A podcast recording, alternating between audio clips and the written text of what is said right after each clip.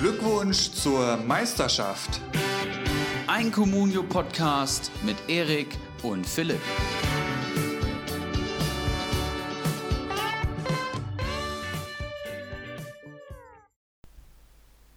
Es ist vollbracht. Der 26. Spieltag wurde tatsächlich gespielt und damit ist auch Comunio wieder voll im Gange.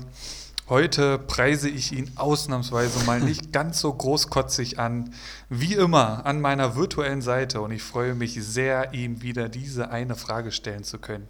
Ibra, was geht? Wie war der Spieltag? Das hat äh, mittlerweile schon echt Tradition, ne? Also das ist so, ist so der Opener, der sich jetzt, glaube ich, am häufigsten durchgesetzt hat. Äh, ja, auch Grüße von mir, herzliche Grüße nach Kirchheim ähm, aus Frankfurt. Mir geht's sehr gut. Wochenende komme ich gleich drauf. Ähm, aber weißt du, was mir aufgefallen ist? Dass ich dich gar nicht mehr so richtig anmoderiere, sondern nur du mich. Und dann fange ich auch schon an zu labern.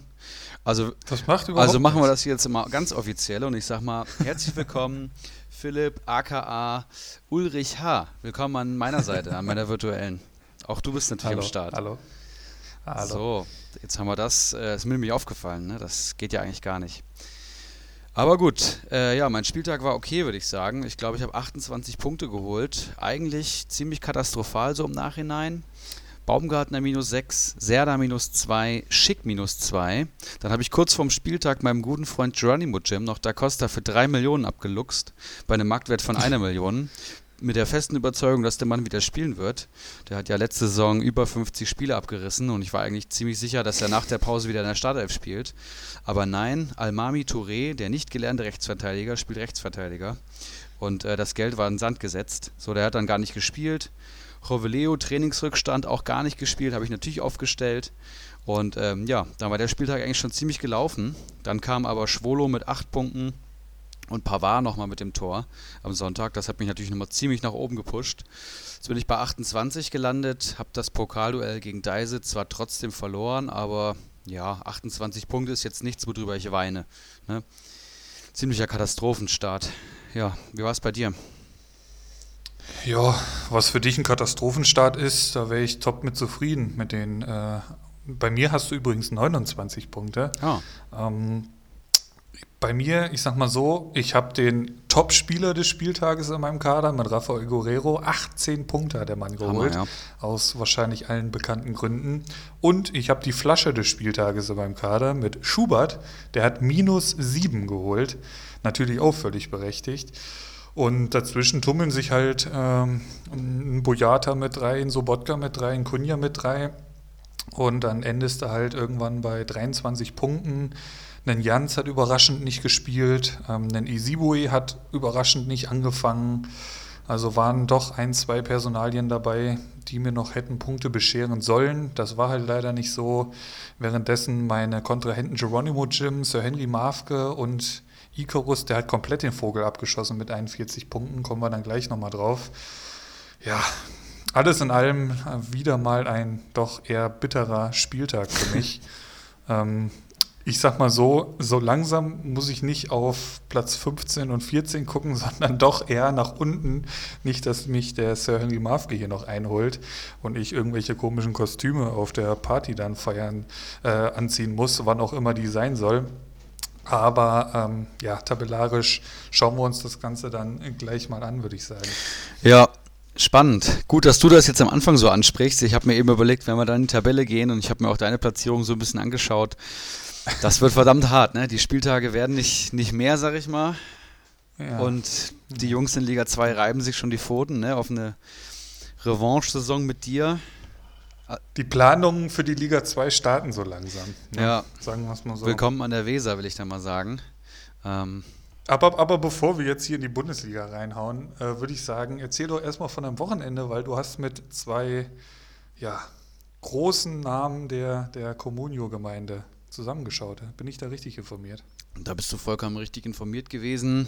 Ähm, ja, Corona-Lockerungen und wir haben natürlich die Möglichkeit genutzt und da muss ich jetzt mal sagen, ähm, das Wochenende war dann schon länger geplant. Dann haben wir überlegt, ob wir es absagen und dann hat sich aber ergeben, dass da schon wieder äh, Lockerungen vonstatten gehen und ähm, dass da auch die Bundesliga startet. Und äh, das sind natürlich zwei Kollegen, mit denen ich ganz besonders gerne Bundesliga schaue.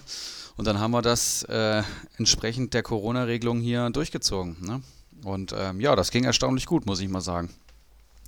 Und, und mit zwei Dortmundern hast du dir dann ein schönes Derby angeschaut, oder ja, was? Das kannst du dir nicht vorstellen. Die Diskussion davor vorab, gucken wir das Derby oder nicht. Und ich war dann schon eh nicht so. Also ich hatte mich auch gar nicht auf Bundesliga eingestellt an dem Wochenende, muss ich dazu sagen. Ach, ob, ob, ob Konferenz oder äh, Einzelspiel oder genau. was? Genau, vollkommen okay. richtig. Aber weißt du, das ist wie gegen eine Wand reden. Das bringt ja gar nichts. Ne? so, dann hast du hier Geisterkulisse. Wir haben auch keinen anderen Ton irgendwie angemacht hier bei mir im Wohnzimmer. Und weiß ich nicht ist halt komplett still, dann fällt irgendwie das Einzel für Dortmund und die beiden schreien die komplette Bude, die komplette Wohnsiedlung hier zusammen. Völlig übertrieben so. Ich nehme das ganz emotionslos hin. Guck nur, ob mein Hakimi getroffen hat. Hat er natürlich nicht. So, und da war die Sache für mich abgehakt. Da kommen wir vielleicht zu einem allgemeinen Punkt. Also ich konnte es wirklich nicht genießen an dem Wochenende. Ich weiß nicht, wie es nee. dir ging. Nee. Also es war es war nicht meins, muss ich sagen. Und ich war auch irgendwie nicht im Bundesliga-Modus. Es war schon irgendwie spannend, wieder durch Comunio und wen stellst du auf und so. Das hat mir schon Spaß gemacht. Aber das eigentliche Fußballschauen konnte ich ehrlich gesagt gar nicht so genießen. Liegt vielleicht auch an dem Ergebnis der Eintracht dann am Samstagabend, ne? Da habe ich mich dann drauf gefreut, da wollten die beiden dann mit mir gucken und nach sieben Minuten war die Sache gegessen, habe ich gesagt, komm, Jungs, dann lassen wir es. Ja, im Prinzip ja schon nach ein paar Sekunden mehr oder weniger. Ja, erst, erste ja, Minute, erste Minute Player, das war echt, also ja, aber wie ging es dir denn? Wo hast du geguckt?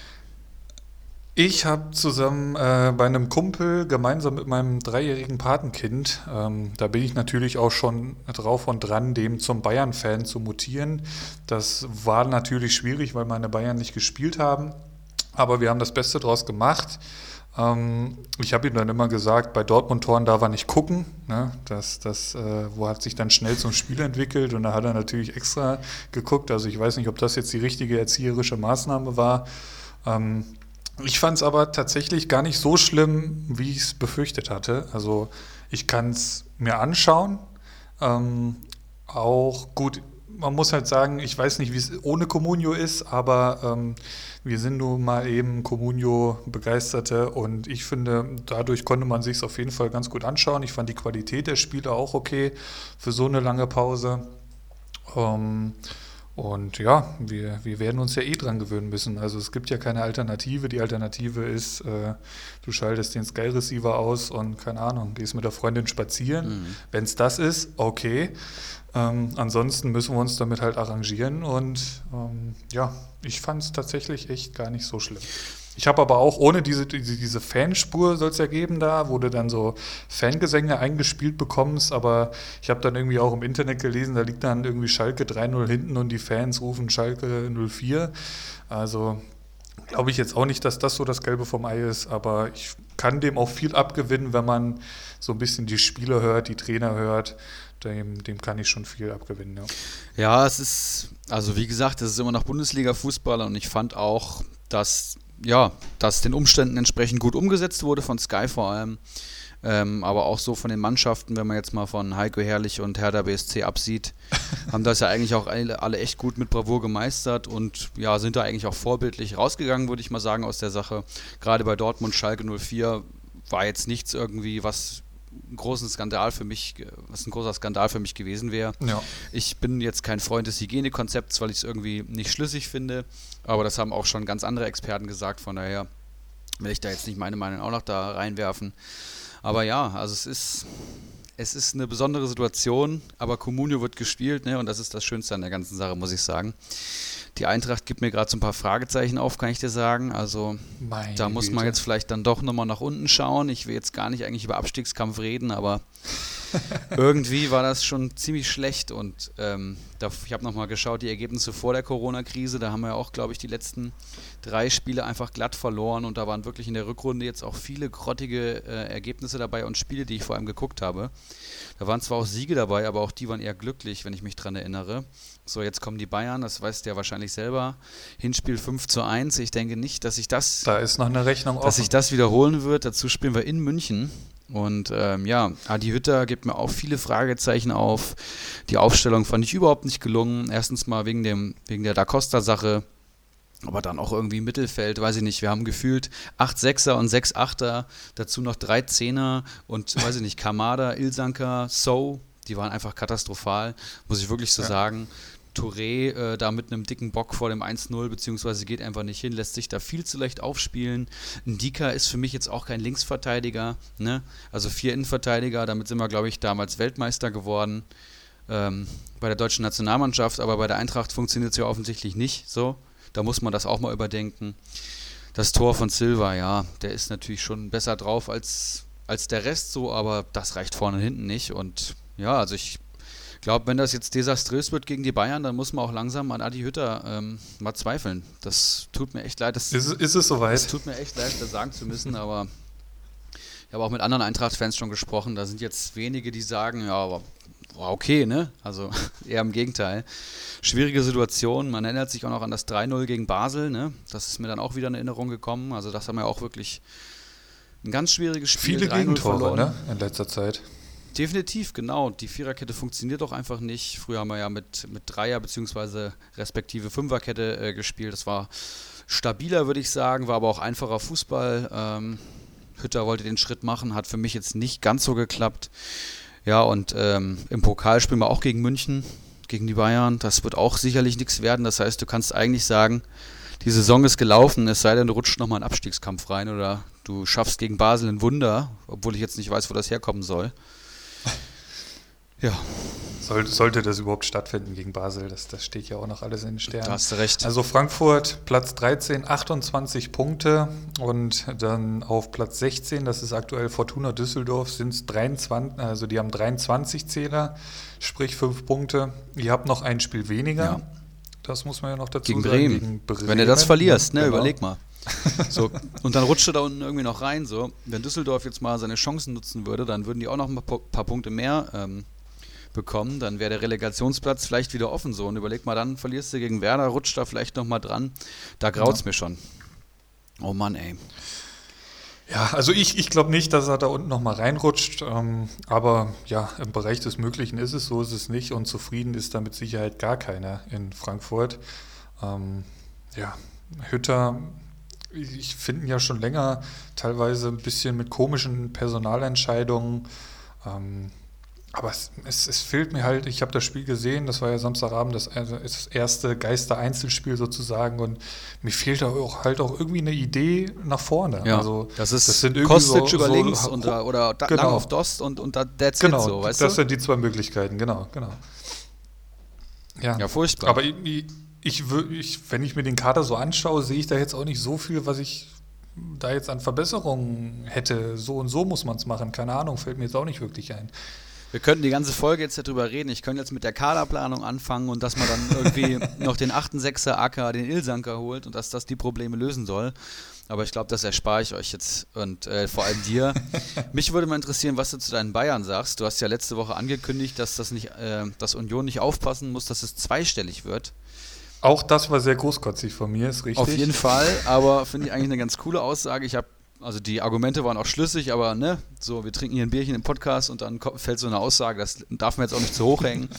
Aber wie war das Spiel? Ich habe es nicht gesehen. Ich habe nur gesehen, mein Pavard hat getroffen und Bayern hat sich auf dem Blatt Papier irgendwie schwer getan. Ne? Union, Sehr schwer Union hat ja, ja, jetzt auch ein paar Pünktchen geholt. Also Bayern war bestimmt überlegen, aber erzähl doch mal. Also das war tatsächlich so das Spiel, was ich sehr, sehr zäh fand. Also gut, in der Konferenz bekommst du die Einzelspiele nicht so mit. Frankfurt gegen Gladbach konnte man sich wohl angucken, fand ich. Ähm, Köln gegen Mainz, dann am Sonntagmittag, war auch ein schönes Spiel zum Anschauen, vier Tore. Und dann kam halt Sonntagabend äh, Union Berlin gegen Bayern München. Und das fand ich schon sehr zäh zum Anschauen. Und ich hätte schon gedacht, dass die besser aus der Pause rauskommen. Also wenig Spielfluss, wenig ähm, Kurzpassspiel, immer wieder lange Bälle, was mir eigentlich gar nicht so gefällt. Ähm, letztendlich schon ein ungefährdeter Sieg. Also es ist jetzt nicht so, als ähm, hätte Union da jetzt in, im Minutentag Chancen gehabt, aber sie waren schlagbar, Bayern. Ähm, mit ein bisschen Glück holt, nimmst du da einen Punkt mit oder so. Subotic hat dann natürlich den Bärendienst erwiesen, tritt dem Levi da hinten, ich glaube Lewandowski war es, tritt ihm äh, mehr oder weniger in die Hacken. Ähm, so eine typische Szene, die, bei der der Innenverteidiger ähm, immer schlecht aussieht. Aber ja, im Prinzip wenig, wenig Glanz. Und da bin ich mal sehr gespannt, wie das dann am, am Samstag oder wann wir gegen die Eintracht spielt, wie das dann da aussieht. Ähm, ja, also es ist jetzt auch gar nicht so wirklich einer krass hervorzuheben. Pavard hat 15 Punkte geholt, klar, der trifft als äh, Verteidiger. Das ist natürlich immer Gold wert, du hast ihn im Kader. Ähm, aber ansonsten ist mir da jetzt eigentlich keiner groß äh, ins Auge gestochen, wo ich sage, yo, der hat die Pause unbedingt genutzt und drängt sich da jetzt unbedingt in die erste Elf. Bisschen auch überraschend, dass ähm, Goretzka, genau, Goretzka war es, gestartet hat, deswegen Müller auf die Seite. Finde ich jetzt nicht so geil. Goretzka auch ein ganz schwaches Spiel, finde ich. Ähm, da kam dann Coman in der 71. rein, Müller dann ins Zentrum und dann hatte das Spiel auch langsam mal mehr Schwung. Ja, und Union ist halt bitter gelaufen. Ne? Wir haben ja noch, wir haben ja noch vorm Spieltag über den Davies gesprochen, ne? Den wolltest du unbedingt noch loswerden. Wir haben im Podcast noch drüber gesprochen und ich habe noch die Kohle am Konto gehabt, habe mir dann Dost geholt, hatte aber auch noch Geld für Davies, beziehungsweise ähm, für Da Costa vom, vom Geronimo Gym und habe mich dann für Da Costa entschieden. Ob ich mir damit jetzt einen Gefallen getan habe, ist eine andere Frage, aber Davies holt zwei Punkte und eine gelbe Karte. Ja, war jetzt auch nicht sein bestes ja, und, Spiel. Und, und ich hatte angekündigt, dass er dem Trimmel äh, schön schwindelig spielen wird und Trimmel hat drei Punkte geholt. Trimmel, zweitbester ja. Unioner nach Punkten. Also ihr merkt schon, wir sind die wirklichen Experten. Ähm, Dazu kommt noch, dass ich die Leipzig-Spieler ähm, als heiße Eisen mehr oder weniger betitelt habe, wenn wir schon mal hier bei der heißen Eisen-Show sind. Und das ging ja auch völlig nach hinten los, weil das im Prinzip so die einzige Mannschaft aus, dem, ja, aus der oberen Tabellenhälfte war, die irgendwie Punkte liegen lassen hat. Die obere Tabellenhälfte vielleicht ein bisschen groß gegriffen. Sagen wir mal die ersten vier. Äh, nee, Leverkusen hat ja auch gewonnen, die ersten fünf. Da hat halt nur Leipzig Punkte liegen gelassen. Auch etwas überraschend, waren drückend überlegen, aber haben es einfach nicht hinbekommen, da irgendwie äh, eine zweite Bude zu machen.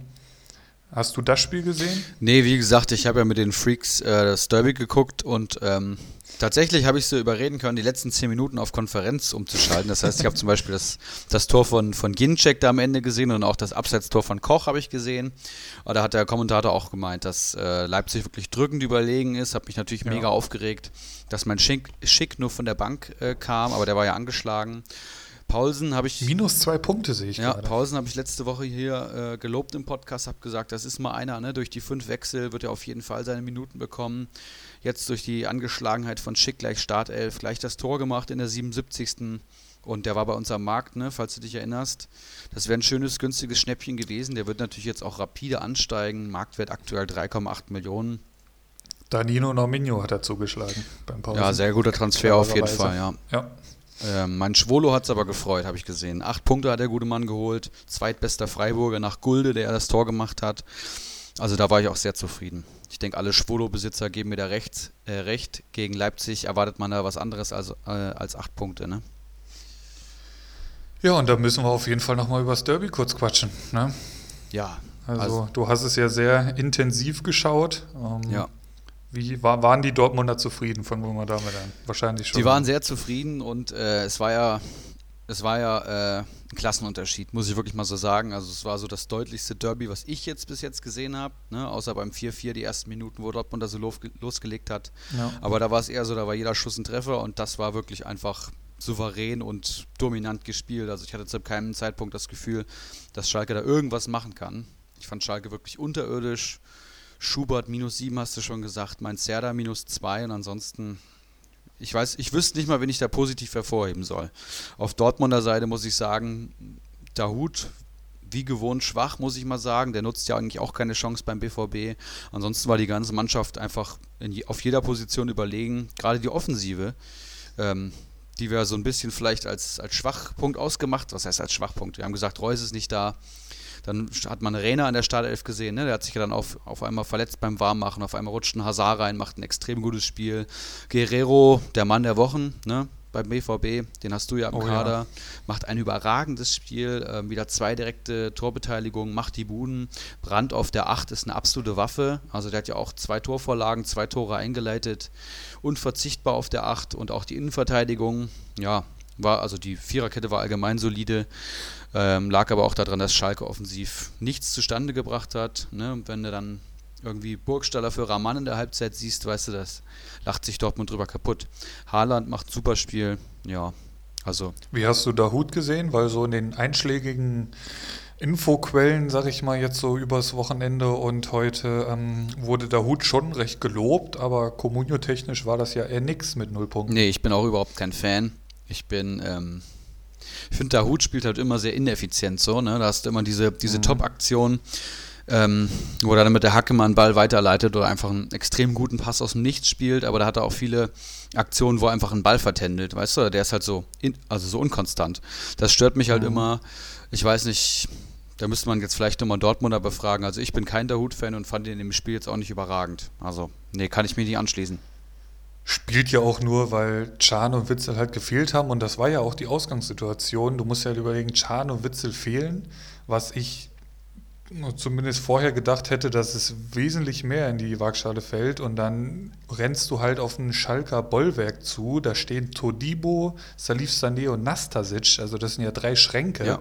Da, daneben dann noch Chipka und Kenny auf den Flügeln, also das ist ja schon ein Abwehrverbund, wo ich sage, boah, ähm, also das, das, das, das ist schon also eine, eine gute Liga-Abwehr. Und dann spielen die die ja so auseinander, geschwächt. Also Reus fehlt ja auch, hattest du gerade schon gesagt.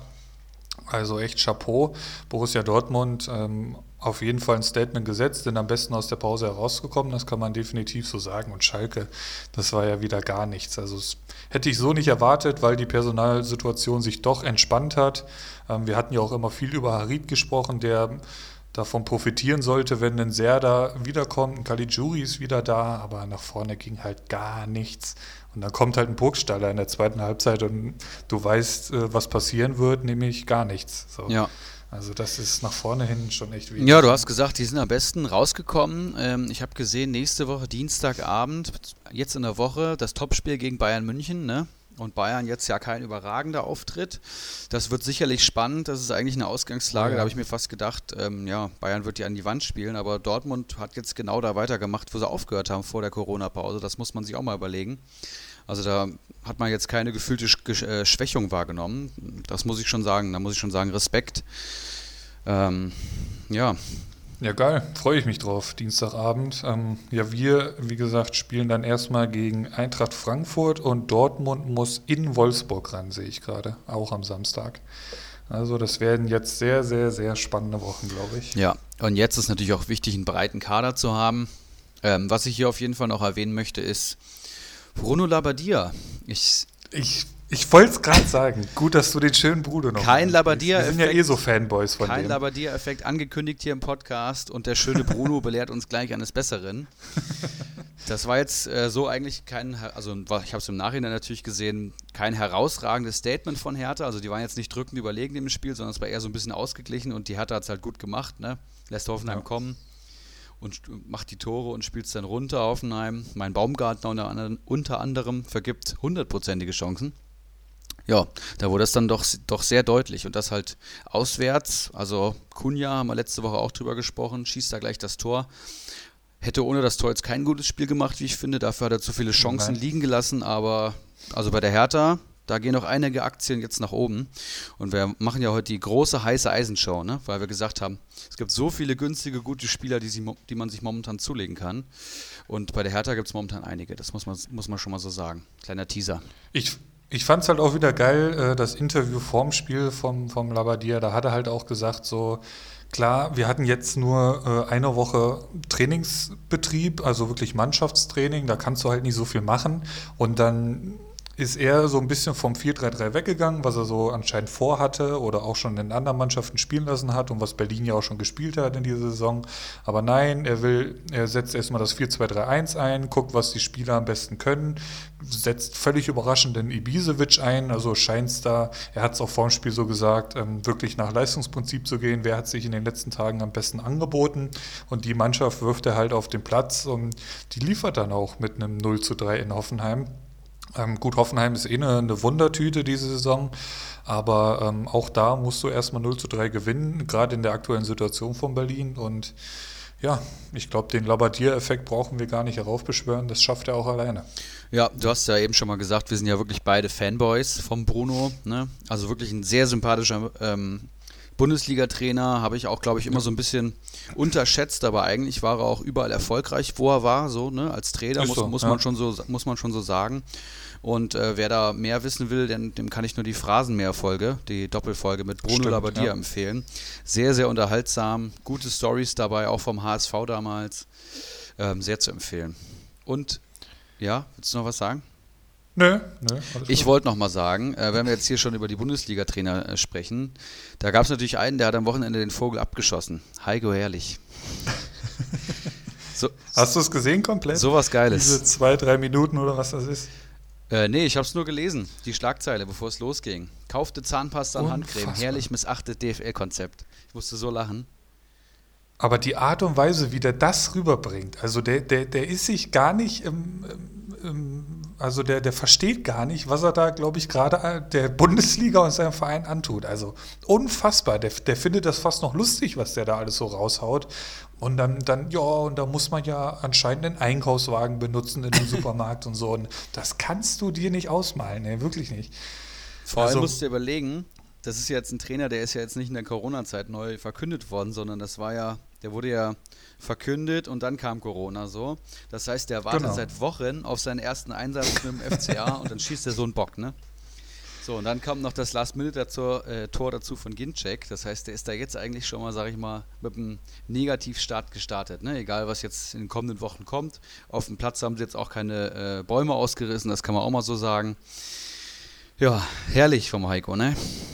Ob sie sich da so einen Gefallen getan haben, Martin Schmidt da rauszuwerfen, das, das hatten wir ja, war, wir zwei waren ja auch sehr, doch sehr überrascht. Nach dem guten Spiel gegen Bayern, ne? war das. Genau, genau. Ja. Und ähm, ob sie sich jetzt mit dem so einen Gefallen getan haben, ich weiß ja nicht. Ich weiß es auch nicht. Und ähm, hast du gestern Bremen noch geguckt? Das war ja wirklich auch eine Halbzeit. Die erste Halbzeit dann so ein Stückchen von der zweiten Hälfte, aber das war ja dann doch relativ klar, dass das zugunsten von Leverkusen ausgehen wird. Hast du es geschaut? Nee, ich habe keine Minute geschaut. Ich habe dann, wollte später mal reinschalten, habe dann aber gesehen 1-0 Harvards, dann habe ich gedacht, okay, dann, dann lassen wir es. Das, das lief ja auf Amazon Prime tatsächlich, ne? Ja. Das, das habe ich dann gesehen. Und da hing der Ton irgendwie drei, vier Sekunden nach. Und das, das ist halt richtig scheiße während dem Spiel ging's, aber dann fiel halt ein Tor irgendwie von Harvards und fünf Sekunden später ähm, merkt es dann in Anführungszeichen der Kommentator auch. Das war ein bisschen scheiße, aber ansonsten ähm, auf jeden Fall wesentlich angenehmer anzuschauen, wenn man diese Amazon Prime App da auf der Playstation oder so hat. Das, das hat Sky ja alles gar nicht. Also wirklich auch Top-Bildqualität. Ähm, also gerne mehr davon, wenn sie das denn mit den Kommentatoren noch hinbekommen. Ja, und mein Highlight von dem Spiel war natürlich, dass Wolte Made gespielt hat. Ich habe mich sehr gefreut. Guter Mann. Ich glaube, 160.000er immer noch. Ne, mittlerweile 230.000er. Besser, besser Nachname auf jeden Fall. Ja, so viel zum Spieltag. Ich glaube, das, ähm, das langt so, oder? Ja, auf jeden Fall. Schauen wir ähm, in die stärkste Communio-Liga der Welt, würde ich sagen, wo es dann doch einen alten Bekannten am Platz 1 gibt. Lange, lange war er, glaube ich, nicht mal in den Top 3, aber durch die zwei Harvards-Tore katapultiert er sich auf Platz 1. Es ist natürlich Bacardi Diakite, der jetzt übrigens offiziell über 100 Punkte Vorsprung hat, nämlich, wenn ich, lass mich kurz gucken, 103 Punkte Vorsprung auf Platz 2. Acht Spieltage vor Schluss. Heftig, ne?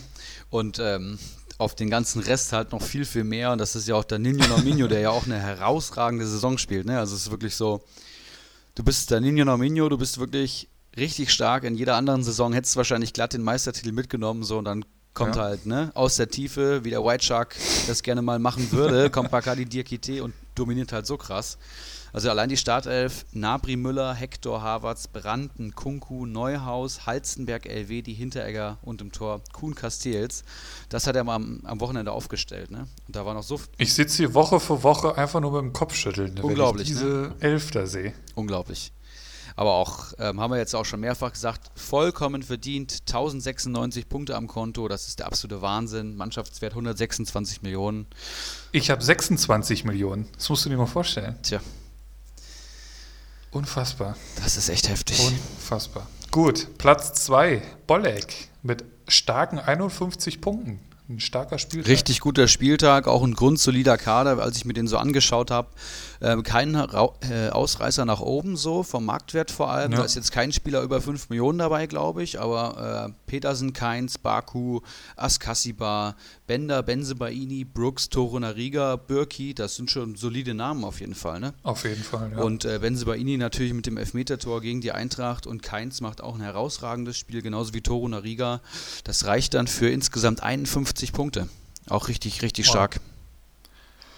Platz 3 Kopfballongeheuer mit 43 Punkten, auch ein solider Spieltag, ähm, setzt sich da im Mittelfeld unserer Liga fest. Und dann kommt auch schon der Icarus und das hat mir natürlich sehr wehgetan. Ja, das glaube ich. Der jetzt aktuell bei 564 Punkten steht, übrigens ab sofort punktgleich mit dem Flutschfinger. Das, da war ich doch sehr überrascht, als ich mir das eben angeschaut habe. Der Abschießkampf ist auf jeden Fall heiß. Und ähm, ich finde, Icarus zeigt ja auch, dass man mit einer durchschnittlichen Elf einfach mal einen Ausreißer nach oben haben kann. Und 41 Punkte bei uns im Abstiegskampf ist halt so wie, weiß ich nicht, wenn Bacardi mal 80 oder 100 holt im äh, Meisterschaftsduell, das ist halt unheimlich viel wert. Ähm, ja. Der hat jetzt Jetwai gehabt mit neun Punkten, ein Babu mit acht Punkten, Ginchek mit sieben Punkten und sonst sich noch so ein bisschen was zusammengestottert aus eins und zwei Punktespielern. Und das reicht dann, ne? Also er hat vor allem elf Stammspieler, das ist mir aufgefallen, die haben alle gepunktet. Das ist schon sehr, sehr stark. Und, keiner ähm, im ja. Team der Woche. Ja, kein einziger. Da ist auch keiner, kein Spieler hat einen Mannschafts-, äh, einen Marktwert über 4 Millionen. Christian Günther mhm. ist der teuerste in seinem Kader mit 3,6 Millionen. Dann kommt schon Ginczek. Also es ist jetzt auch nicht so, dass da irgendwelche großen Leistungsträger am Start sind, aber wenn du halt, wenn dir jeder halt deine Pünktchen holt und du hast noch ein, zwei äh, Leute wie Ginczek zum Beispiel, die dann irgendwie noch sieben, acht Punkte holen, dann ja, dann ist das, ist das schon sehr gut für einen Abstiegskampf. Ginczek macht die Bude nach Vorlage von Babu, war es, glaube mhm. ich, ne? Und das ist natürlich dann Jackpot. Das ist Jackpot. So, so eine Aktion dann, ja. Gut, dahinter dann Danilo Norminho, etwas überraschend auf Platz 5 mit 39 Punkten. Schauen wir uns noch kurz die letzten vier an. Da haben wir Kawasaki Frontale, der W, beide mit 20, die SG Nun 14 Punkte und letzter Platz schwacher Spieltag von Faxe, nur 7 Punkte geholt. Ja, Eskinun hast du gerade angesprochen, verliert das Pokalduell gegen der Ninho Naminho. Das war ja auch noch Pokal-Halbfinale ähm, und ich verliere gegen Bacardi Diakite. Beide Favoriten machen das Rennen.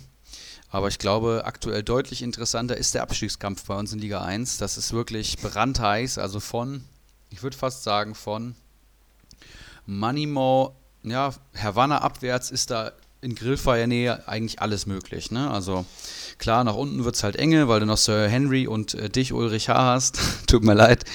Aber ich glaube, gerade der letzte Grillfeierplatz, der wird schon sehr, sehr interessant. Ne? Flutschfinger hast du schon angesprochen. Der W, ne? der letztjährige Pokalsieger und Fastmeister, ist ja auch nur noch auf sechs Punkte dann weg vom Grillfeierplatz. Faxe ja. ist dann neun Punkte davor, Money Mo dann wieder zehn. Also das ist das ist alles sehr, sehr nah beieinander. Und wenn da irgendwie jetzt nochmal, wenn einer nochmal Minus ist oder einer hat nochmal eine schöne rote Karte dabei oder sowas, wow. Ja, wo die Grillfeierplätze auch hart umkämpft sind, ist die Liga 2. Ähm, Habe ich dann eben so in der Recherche gesehen. Wir schauen erstmal kurz auf den Spieltag und da ist das Unmögliche, würde ich schon fast sagen, passiert. Hast du es schon gesehen? Ja. Weißt, weißt du, wer den Spieltag gewonnen hat? Es ist wirklich nahezu unmöglich, weil wir auch jede Woche darüber reden, dass, dass sowas eigentlich nicht möglich ist. Also, aber Ivan der Schreckliche gewinnt den Spieltag in Liga 2. Unfassbar. Der Mann, der mit über 120 Punkten Abstand letzter ist, hat auf einmal einen Hammer-Spieltag, hat Corona anscheinend sehr gut verdaut und hat äh, natürlich Kai Havertz im Kader. Und nur daran liegt das auch. dazu noch ein ba Ist echt so, ne? Ja. Der hat drei Schalker im Kader ja. oder in der Aufstellung. Hat halt noch Weiser am Start, der hat auch ein gutes Spiel gemacht und auch, glaube ich, ein Tor ja. geschossen. Babu und Havertz, ne? Also drei, dreimal Gold praktisch an einem Spieltag und das reicht dann, um Sp das Spieltagssieger in Liga 2 zu werden. Ja, das sind ja auch immerhin äh, starke 46 Punkte. Also Glückwunsch, aber es, es bringt ihn nicht wirklich weiter. Also er steht bei 363 Punkten. Die Aufholjagd kommt wohl etwas zu spät. Ähm, wir werden das natürlich weiter beobachten. Wenn er jetzt die nächsten zwei, drei Wochen da immer noch da ganz oben steht, können wir uns gerne drüber unterhalten. Bezweifle ich, aber ähm, Wir schauen erstmal auf Platz 2, würde ich sagen. Und da ist ein alter Bekannter mittlerweile in der oberen Tabellenhälfte, der Dickelkarl mit starken 41 Punkten. Und der macht tatsächlich auch genau da weiter, wo er aufgehört hat. Du erinnerst dich, vor ja. der Corona-Pause auch natürlich bedingt durch Rafael Guerrero. War der Dickelkarl auf einem richtig guten Weg und das macht er erneut hier. Rafael Guerrero haben wir schon gesagt, Doppelpack hat aber auch äh, Mittelstädt zum Beispiel, der ein sehr, sehr gutes Spiel gemacht hat und kompensiert dann trotzdem noch so Spieler wie Nevin Subotic, der minus vier Punkte gegen die Bayern holt. Also Dickelkarl, Hut ab. Ich weiß gar nicht, ob der hier in den Podcast reinhört, ob der weiß, wie er hier abgekultet wird, sowohl vom Namen als auch äh, thematisch. Aber das war schon ein sehr, sehr guter Spieltag. Definitiv. Auf Platz 3 der gute Seppeltar. Ähm, und da habe ich mir gerade mal den Kader aufgemacht. Oh, der ist sehr, sehr rund. Also Trapp im Tor, klar, das war jetzt ein nicht ganz so geiler Spieltag, aber ansonsten hinten drin dann Davies, ein Konate, im Mittelfeld sehe ich einen Stöger, einen McKenny, den ich mehr oder mittlerweile doch sehr feier.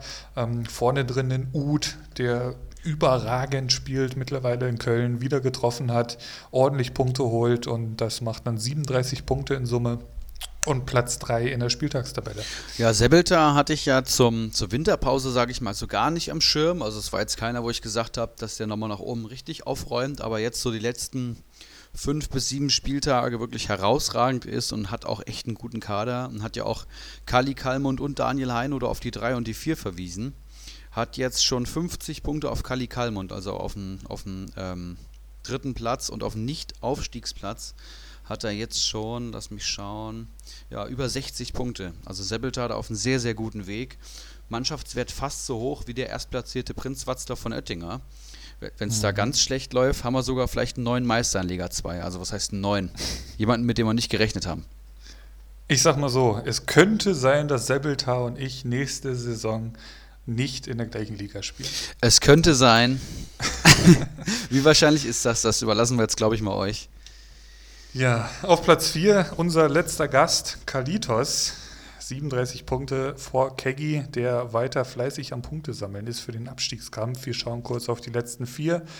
Lasermetin, dein Kompagnon vom Wochenende mit 20 Punkten vor Olaf Melberg 17, Daniel Heino 14 und letzter Platz Rixelsberger mit 11 Punkten.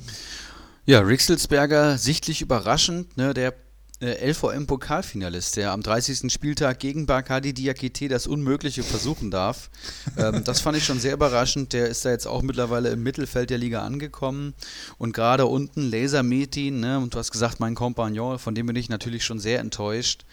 Der hat eigentlich immer so die Devise, bloß nicht bezahlen. Und jetzt ist er, lass mich kurz schauen, vier Punkte weg vom, vom Nicht-Bezahlen. Also hauchzart ja. aktuell. Gegen einen White Shark, der natürlich auch das Unmögliche probieren will was heißt unmöglich, das stimmt ja gar nicht.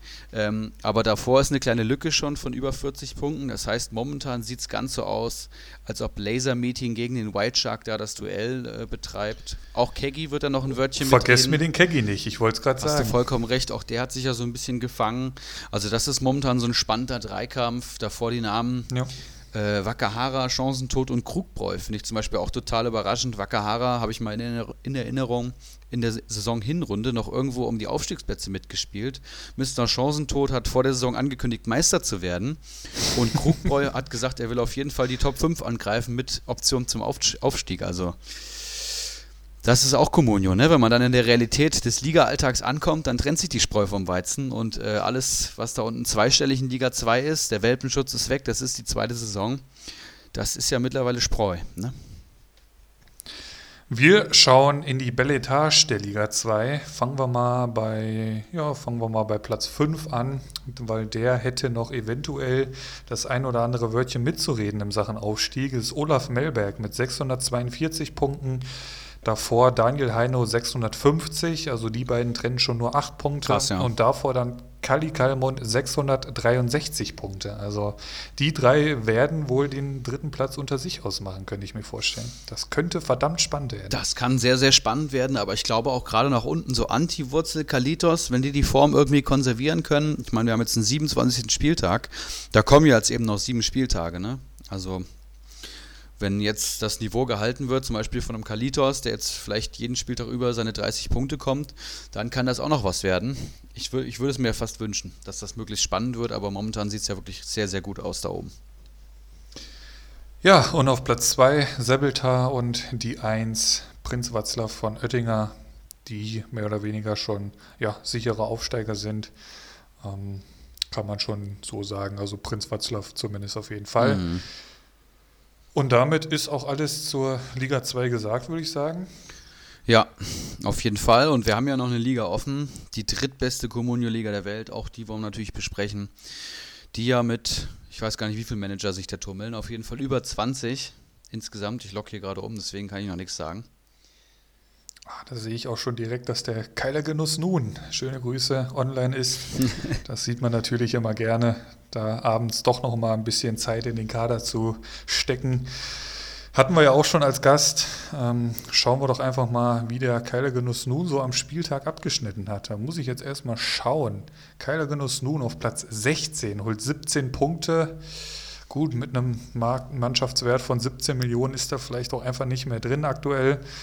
Ähm, fangen wir mal kurz die letzten vier wieder an. Schmittler holt 12 Punkte, Örmel der Knusprige nur 4 Punkte ist damit 23. 24. El Nino 4 Punkte und Baslas 11 holt 3 Punkte mit einem Mannschaftswert von 34 Millionen. Also da muss ich jetzt doch noch mal kurz in den Kader gehen. Ah, und da sehe ich auch gleich schon das Problem der Schubert im Tor. Ja, Schubert ist natürlich ein Beinschuss, kann man mal so sagen. Aber auch sonst, ja, wenig Spieler, die was gerissen haben nach oben. Ne? Obwohl der Kader, muss ich sagen, wirklich sehr gut aussieht so. Auf jeden Fall. Ja, es sind viele Spieler dabei, die mir sehr gut gefallen. Ich hätte noch eine kleine Anekdote äh, zu Schubert. Ich habe ihn ja am Tor und ich hatte dich ja auch schon letzte Woche hier im Podcast gefragt, Schubert oder Lute. Mhm. Die Frage habe ich dann erneuert, ähm, kurz bevor die Konferenz losging. Hat man dann ja Planungssicherheit gehabt. Lute stand im Tor, Kubek auf die Bank. Dann habe ich dich, Danilo Nominio und Bakadi Diakite gefragt, Lute oder Schubert. Und? Du hast gesagt, Lute. Richtig. Bacardi Diakate hat gesagt, ich muss ins Risiko gehen, Abstiegskampf Schubert. Und Danilo Nominio, der äh, in Zusammenarbeit mit Wakahara, ich glaube, die hat zusammengeschaut, äh, mir dann eine Sprachnachricht geschickt hat. Die hatten wahrscheinlich die weiß-blaue Brille auf, haben natürlich auch für Schubert gestimmt, ähm, sahen da dem Spiel noch sehr, sehr positiv entgegen. Und wer hatte recht? Lute wäre es gewesen. Gut, der hat jetzt auch nur null Punkte geholt. Das sind sieben mehr als, als Schubert, ne? das ist halt die Scheiße. Ich wäre halt irgendwie Platz 7 oder so in der Spieltagstabelle gewesen, aber nein, nein, der Schubert, der hat mir da einen Strich durch die Richtung gezogen. Ne? Ja. Was, was soll ich denn jetzt machen mit dem? Also ist der wirklich so schlecht oder hat man denn schon gute Spiele von dem gesehen? Bin ich jetzt so ein bisschen an, am Überlegen. Ja, das ist jetzt, also ich bin ja jetzt kein Schalke-Experte und ich bin Schalke generell auch äh, kritisch gegenüber eingestellt, weil die einfach keinen so guten Fußball momentan spielen. Generell erinnere, erinnere ich mich aber an sehr gute Spiele von Schubert, aber ich muss auch ganz klar deswegen, sagen, ja. das Ding jetzt gegen Dortmund, ne, ich weiß gar nicht, welches Tor das war, ich glaube das Hazard-Tor, im ersten Moment denkt man so, wow, was eine Fackel die Hazard dann gezündet hat und dann, dann guckst du es dir das dritte und das vierte Mal an. Das ist ein, das ist ein klarer Torwartfehler, ne? Machen wir uns nichts vor. Und so, so Dinge hat er halt gegen München auch schon drin gehabt. Ich weiß nicht, ob es die Nervosität ist oder so. Und dann überlegst du natürlich und guckst, na, gegen wen spielen sie denn nächste Woche so meine Torhüter? Ich habe ja jetzt die Luxussituation, habe Lute und Schubert. Ähm, und dann planst du ja auch dementsprechend. Und was ist? Schalke spielt natürlich gegen Augsburg an diesem Wochenende. Sehr gut. Und wen, ja, wen würdest du aufstellen? Ich weiß es nicht. Ich weiß es nicht. Ich weiß es nicht. Hast ja noch ein Ich bisschen. muss da noch mal in mich gehen in den kommenden Tagen. Wir schauen erstmal weiter in, in, Liga 3. Die letzten vier haben wir jetzt äh, vorgelesen. Wir schauen nach oben. Ja, da Platz 5, Goat van Gabak, 30 Punkte, El Polo 32, Zwietracht Maximus 36, David Freisi 37, also alles sehr eng beieinander. Und der Spieltagssieger mit einem Mannschaftswert mittlerweile von 47 Millionen, was ganz, ganz stark ist für die Verhältnisse, sage ich mal. Wie, was hatten wir jetzt? Wie viel sind da? 24, 25 Mann spielen da um den Aufstieg oder beziehungsweise um den Ligaverbleib und der ist bei einem Mannschaftswert von 47 Millionen, das ist richtig stark, ist äh, die Spielvereinigung Bamboleo Rutschbahn. Ja, das war ein herausragender Spieltag. Er hat auch ein schönes Bildchen in die Gruppe äh, geschickt am Wochenende, hat mich sehr gefreut. Sympathischer junger Mann mit einem sehr, sehr guten Spieltag auf jeden Fall. Ne? Und äh, ist auch einer von den Managern, die eher auf Kompaktheit in Liga 3 setzen, die einfach elf gute Leute im Kader haben wollen und dafür auch belohnt werden. Da sind viele solide Spieler dabei, aber auch viele Ausreißer nach oben. Mit John Cordoba, Maxi Arnold, Rafa Guerrero und Upa Meccano vor allem. Also doch ein sehr, sehr guter Kader. Ne? Toro Nariga auch, der mittlerweile fast jedes Spiel da in Berlin macht. Ne? Arnold gesetzt. Schmied in Freiburg. Also es ist schon echt ein verdammt guter Kader. Spielt auch, glaube ich, schon länger ähm, Comunio, sieht man auch, glaube ich, so an der, an der Transferpolitik, aber äh, macht absolut alles richtig und ist da jetzt schon verdient am vierten Platz. Auch ein Manager, wo ich hundertprozentig davon ausgehe, dass der uns nächste Saison noch erhalten bleiben wird. Hat ja auch jetzt mit Abstand den höchsten Mannschaftswert ne? in Liga. Ach nee, ja. Zwietracht Maximus. Ist noch 800.000 drüber. Ah, okay, der aber nur auf Platz 17 liegt. Also da sind, sind dann die Punkte doch sehr unterschiedlich. Ja. Ja, mein Bruder auch. Ja, gesamttabellarisch hat sich da irgendwas getan. Ich schaue mal kurz. Ja. Ortinho weiterhin Grüß von der Tabellenspitze. Dahinter Van Kabak, Stramboli auf drei. Aber nur zwei Punkte eben vor Bomboleo Rutschbahn. Also alles noch sehr eng beieinander. Was ich mir jetzt halt überlegt habe, ist, hat ein Ortinho jetzt, wenn er im Endeffekt hier Meister wird in Liga 3, hat er einen größeren Vorteil oder freut er sich mehr als derjenige, der 17. oder 18. wurde, der es gerade noch so geschafft hat. Es gibt ja jetzt momentan noch nichts, wo, äh, wovon die Liga 3 ähm, profitieren kann, ne? durch besonders gute Leistungen, außer der Klassenerhalt. Müssen wir mal schauen, was wir da machen. Ja, und die Teilnahme und Aussicht, äh, aufzusteigen in die beste Comunio-Liga der Welt, das ist ja auch was. Ne? Das stimmt. Und das ist ja auch durchaus möglich. Ne? Also es ist jetzt nicht so, dass das alles Hexerei ist, Comunio. Wir haben zwar Liga 1, 2 und 3, das kann man mal hier so sagen, aber es ist jetzt nicht ungesagt, dass keiner aus Liga 2 besser ist als jemand in Liga 1. Also das ist halt ganz und gar nicht so und das gilt eben auch für die Liga 3.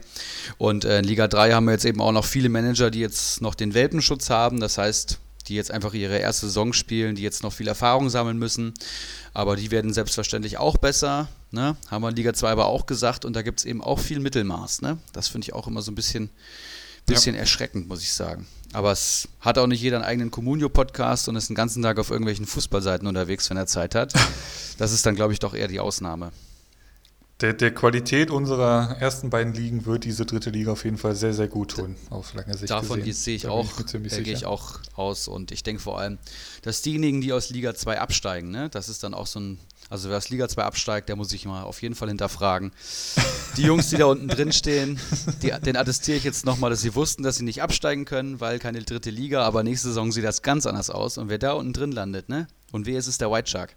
Da flippe ich aber mal richtig Ich wollte gerade sagen, ja, wir meinen dich, White Shark, zum Beispiel. Ne? Zum Beispiel. Auch der Ivan, der wird, da, der wird da sicher rauskommen. Ich weiß, der hat privat momentan viel um die Ohren mit äh, Nachwuchs, Hausbau etc. Aber nächste Saison. Herzlichen Glückwunsch übrigens, habe ich auch mitbekommen. Ja, hat mich auch sehr gefreut. Auch ja. von meiner Seite herzlichen Glückwunsch. Der wird dann auch äh, wieder Phoenix aus der Asche, ne? So wie diesen Spieltag, wie er da oben gelandet ist. Beflügelt. Wird er äh, vielleicht auch wieder um den Aufstieg in Liga 1 spielen. Also mal schauen. Jeder, der Manager hat auf jeden Fall das Potenzial selbst Mr. Chancentod ist ja mal in der ersten Tabellenhälfte gelandet. Ne? Das soll schon was heißen. Also mit Glück kann, das soll mit Glück kann jeder was machen. Gut, und ähm, ihr habt es ja am Titel der Sendung schon gesehen. Es, es, wäre keine heiße Eisenshow, wenn wir jetzt nicht auch langsam mal anfangen würden mit den heißen Eisen. Ja, gerne. Du hast es ja eben schon angeteased. Wir haben einige heiße Eisen dabei, eben Grund der Situation. Die Marktwerte sind eingebrochen ähm, und noch gar nicht so krass gestiegen, wie man das erwarten konnte eigentlich. Ähm, unter anderem habe ich mich da ja zum Beispiel mit Davies, ich hatte es letzte Woche erzählt, total verschätzt. Ähm, die, die Marktwerte konnten sich gar nicht so schnell erholen, dass man da irgendwie ähm, Plus erwirtschaften konnte. Das kann man aber jetzt so langsam. Also die Spieler der ersten elf sind natürlich jetzt krass am Steigen. Einwechselspieler, die früh kamen, ähm, werden auch dementsprechend steigen. Die, die fünf Wechsel, das, das eröffnet natürlich nochmal ganz neue Möglichkeiten. Und dementsprechend haben wir uns da jetzt im Vorfeld ein paar Spieler mal genauer angeschaut, von denen wir glauben, das könnte die nächsten Tage und Wochen was werden. Wenn wir jetzt äh, schon einen Schritt weiter wären in, in unserem äh, Pod Podcast-Ding, dann hätten wir jetzt einen kleinen Einspieler zur heißen Eisenshow oder hätte so, hätten sogar einen Sondereinspieler gebracht.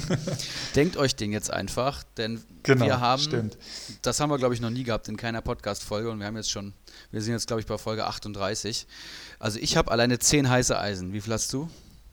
Ich zähle gerade. 3, 4, 5, 6, 7, 7. 7 17 heiße Eisen. Das ist wirklich, das ist pures Feuer in dieser Folge. Es geht jetzt zwar erst los nach, äh, ich weiß nicht, über einer Dreiviertelstunde, aber wer jetzt noch dran ist, der wird natürlich entsprechend belohnt. Ähm, wie wollen wir anfangen? Immer abwechselnd, würde ich sagen? Ich, ich würde sagen, genau, genau. Ähm, ja, ich, ich überlege gerade noch, wie, wie ich es wie ich's mache, wen ich als erstes raushaue, wen als letztes so. So Sachen kommen da jetzt natürlich. Wie wirst du es machen? Hast du da schon eine Reihenfolge? Hab, ist es dir scheißegal? Ich habe eine Reihenfolge festgelegt, aber so wie ich sie mir praktisch notiert habe. Und ich kann hier nochmal mhm. vorwegnehmen, dass ich wirklich, ich hätte bestimmt noch 10 oder 20 weitere gefunden. Das ist momentan Klar. eigentlich ja. fast alles ein heißes Eisen. Es gibt ein paar überbewertete Spieler, aber die meisten sind momentan ihr Geld wert. Und es gibt vor allem Spieler, die sind so richtig unterbewertet. Also wirklich so 5 Millionen oder so. Und also schade, dass die Saison so weit fortgeschritten ist. Das ist natürlich jetzt für, für so einen Schnäppchenjäger wie mich oder auch Danino Bacardi, äh, für alle, die im Abstiegskampf stecken, das ist natürlich jetzt schon eine geile Situation, ne? Ja, total. Ähm, fang doch einfach mal Gerne. an mit deinem mit ersten heißen Eisen. Ericssons heißes Eisen Nummer 1, ja. Manuel Gulde. Ihr werdet ihn alle kennen mittlerweile 29 Jahre alt, ich habe mal nachgeschaut, äh, spielt beim SC Freiburg und ist doch ein Fan-Favorite von äh, Christian Streich. Christian Streich, der ihn oftmals schon gelobt hat. Der hat bei Comunio ein wahnsinnig, wahnsinniges Preis-Leistungs-Verhältnis. Das ist mittlerweile ein Stammspieler, wenn er fit ist, ja. absolut in der Startelf wiederzufinden. 14 Startelf-Einsätze, wie gesagt, wenn fit.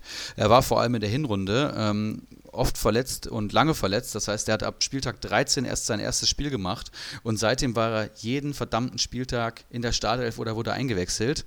Wow. Also richtig, richtig guter Junge und auch der Punkteschnitt spricht für einen Freiburger Innenverteidiger klar für sich. Aktueller Marktwert nur 1,8 Millionen bei einem Punkteschnitt von 4,21.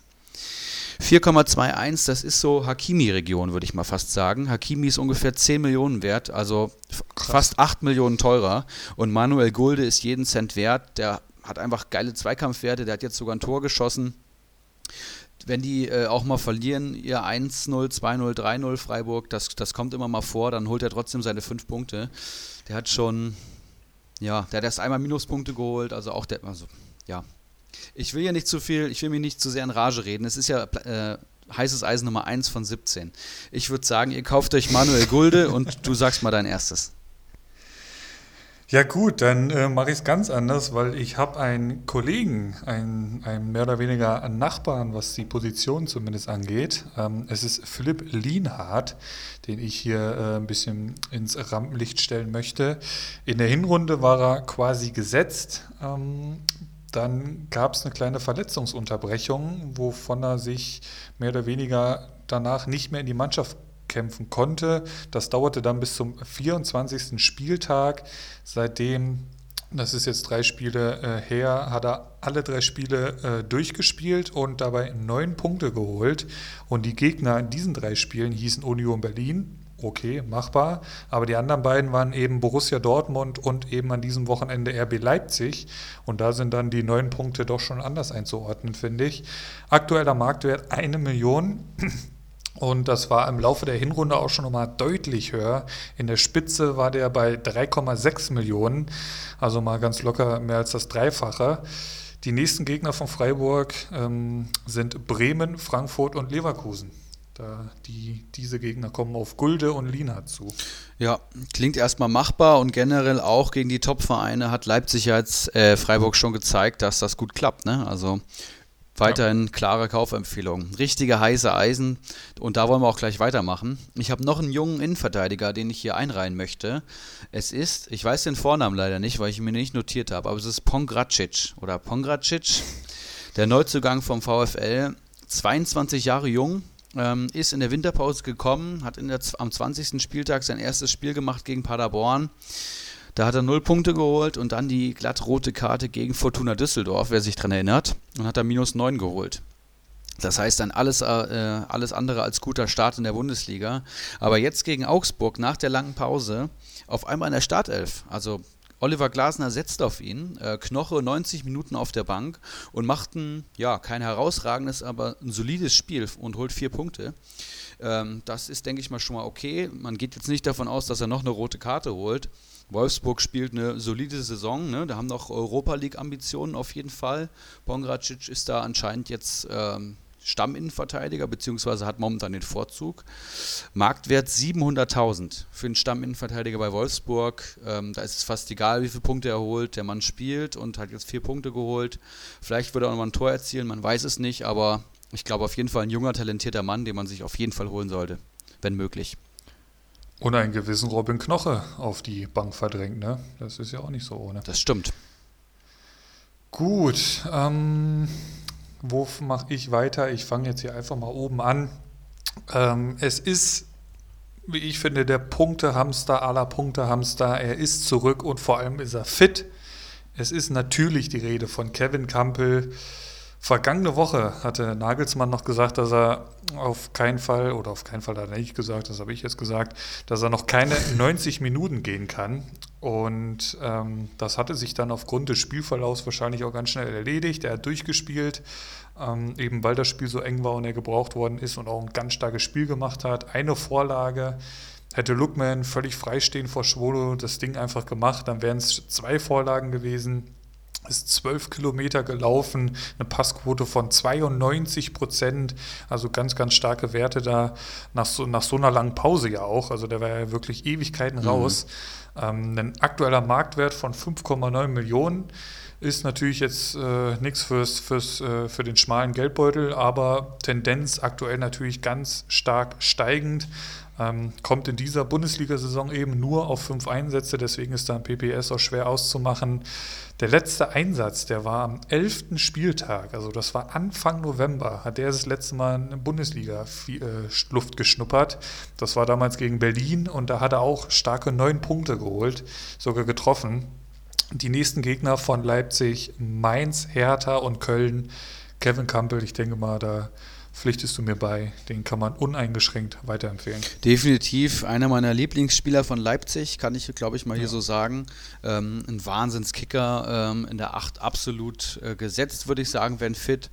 Und das war jetzt auch so eine Situation, wo ich fast so ein bisschen gezweifelt habe, kommt er nochmal so stark zurück, weißt du? Also die Konkurrenz ja. ist ja schon sehr groß bei Leipzig und gerade ein Kunku und Sabitzer und Forsberg und wie sie da alle heißen und da spielen, das trägt jetzt nicht dazu bei, dass du sagst, der Mann hat einen klaren Stammplatz, aber ähm, Nagelsmann setzt auf ihn und der hat jetzt wieder ein Top-Spiel gemacht, ne? Ja. Meine Nummer 4, nee, 3, sorry. Vedat Ibisevic, Leute. Das, den, muss ich hier, den muss ich hier nennen. Mit Abstand älteste, der einzig über 30-Jährige, den ich jetzt hier als heißes Eisen ausrufen werde in der großen heißen Eisen-Show. 35 Jahre alt, Vedat Ibisevic, ein alter Hase vor dem Herrn, aber auch ein abgezockter Stürmer vor dem Herrn. Erste Saison gespielt 2006, 2007, habe ich mal recherchiert. Ach das, du Scheiße. Das ist äh, über 13 Jahre her und jetzt steht er in der Startelf unterm neuen Trainer, unterm schönen Bruno. Der Bruno sagt, er stellt nach Leistung auf und stellt einen 35-Jährigen vor Piatek auf. Das muss man sich auch mal überlegen. Piatek hat wie viel gekostet? 27 Millionen oder so? Irgendwie sowas, ja. Viel, viel Geld. Ein absoluter. Hammertransfer für Hertha und äh, Ibisevic steht in der Startelf und zahlt es direkt zurück, macht ein richtig, richtig gutes Spiel, spielt abgezockt, spielt seinen Stiefel runter und macht äh, ein sehr gutes Tor. Zehn Punkte holt der gute Mann und das bei einem Marktwert von 1,44 Millionen. Ihr müsst euch vorstellen, der ist seit Samstag jetzt schon rapide gestiegen, aber damit hat auch wirklich keiner gerechnet. Wenn ihr jetzt irgendwo Ibisevic seht, den muss man jetzt einfach kaufen. Wenn er jetzt nochmal an der Startelf steht, wovon ich ausgehe, es gibt keinen Grund, was zu ändern, dann ähm, ja. ja. kann der erstens mal sehr gut mit Kunja zum Beispiel da vorne und Lücke Bacchio harmonieren und weitere Tore schießen. Das heißt, euch weiter fleißig Punkte bescheren und der wird jetzt auch im Marktwert rapide ansteigen. Also ich gehe davon aus, dass er langfristig sich Minimum bei 4, 5 Millionen einpendelt und ich denke, das ist auch locker wert, vor allem in der funktionierenden Herthaner Mannschaft. Das ist ja wirklich auch ein, ein guter Kader, ne? Der hat die PS jetzt nicht immer ja, auf die Straße bekommen, aber es ist schon, ist schon echt eine gute Mannschaft, glaube ich. Wenn, mit einem guten Trainer halt. Ja, das war wohl eine der größten Überraschungen, definitiv, dass wieder die Bisevic dann da vorne anfängt, eben vor diesem millionenschweren Piatek, der noch nicht so eingeschlagen ist. Das kann man schon, denke ich mal, mittlerweile so ein erstes Fazit ziehen. Krass. Ähm, gut, bei mir geht es weiter. Ich möchte den ersten Torwart in die Runde werfen. Und zwar ist es äh, der eben genannte Lute, einfach weil der Marktwert 400.000 beträgt und da kannst du eigentlich nicht viel falsch machen, wenn du den, und wenn es nur die Nummer zwei ist, äh, verpflichtest. Scheint die neue Nummer eins in Augsburg zu sein. Wie gesagt, am Samstag gab es dann die Gewissheit, dass Kubek äh, auf der Bank sitzen wird. Es ist schwer vorstellbar, dass das jetzt in den verbleibenden acht Spieltagen nochmal, dass da der Torwart gewechselt wird. Ähm, wir erinnern uns an den letzten Spieltag vor der Corona-Pause. Da glänzte er mit überragenden Torwartleistungen gegen Bayern. Am Wochenende bei der Niederlage gegen Wolfsburg hat er dann weniger Chancen zum Glänzen gehabt. Aber die nächsten Gegner sind Schalke, Paderborn und Hertha.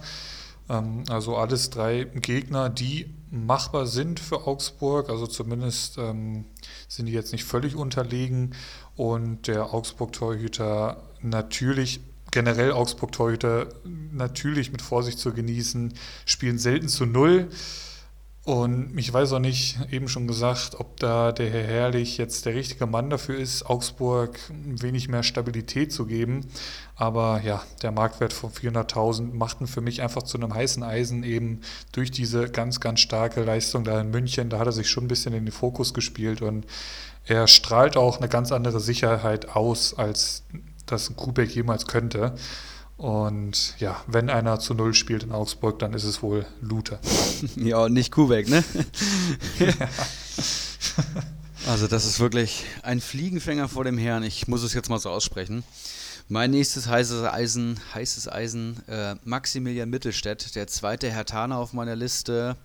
Der ist mittlerweile auch schon, das heißt auch schon 23 Jahre alt, äh, Linksverteidiger bei der Hertha äh, Labadia setzt auch auf ihn. Platten hat nur auf der Bank, wenn ich das richtig gesehen habe, auch diese Saison schon 22 Einsätze gespielt und ist auch jemand, der vor allem in der Rückrunde extrem stark punktet. Also in der Hinrunde hat er, glaube ich, ein Tor geschossen und, und sechs, sieben und sechs Punkte geholt. Ansonsten war das absolutes äh, Durchschnittsmaterial. Und jetzt allein in den letzten Spieltagen, wenn man sich mal ab Spieltag 19 seine Punktzahlen anguckt, 8, 5, 9, 6, 1, 4, 2, 6, das ist schon sehr, sehr gut. Jetzt unter dem neuen Trainer auch Stammspieler, ähm, bereitet vor allem Tore vor, dadurch punktet er sehr gut.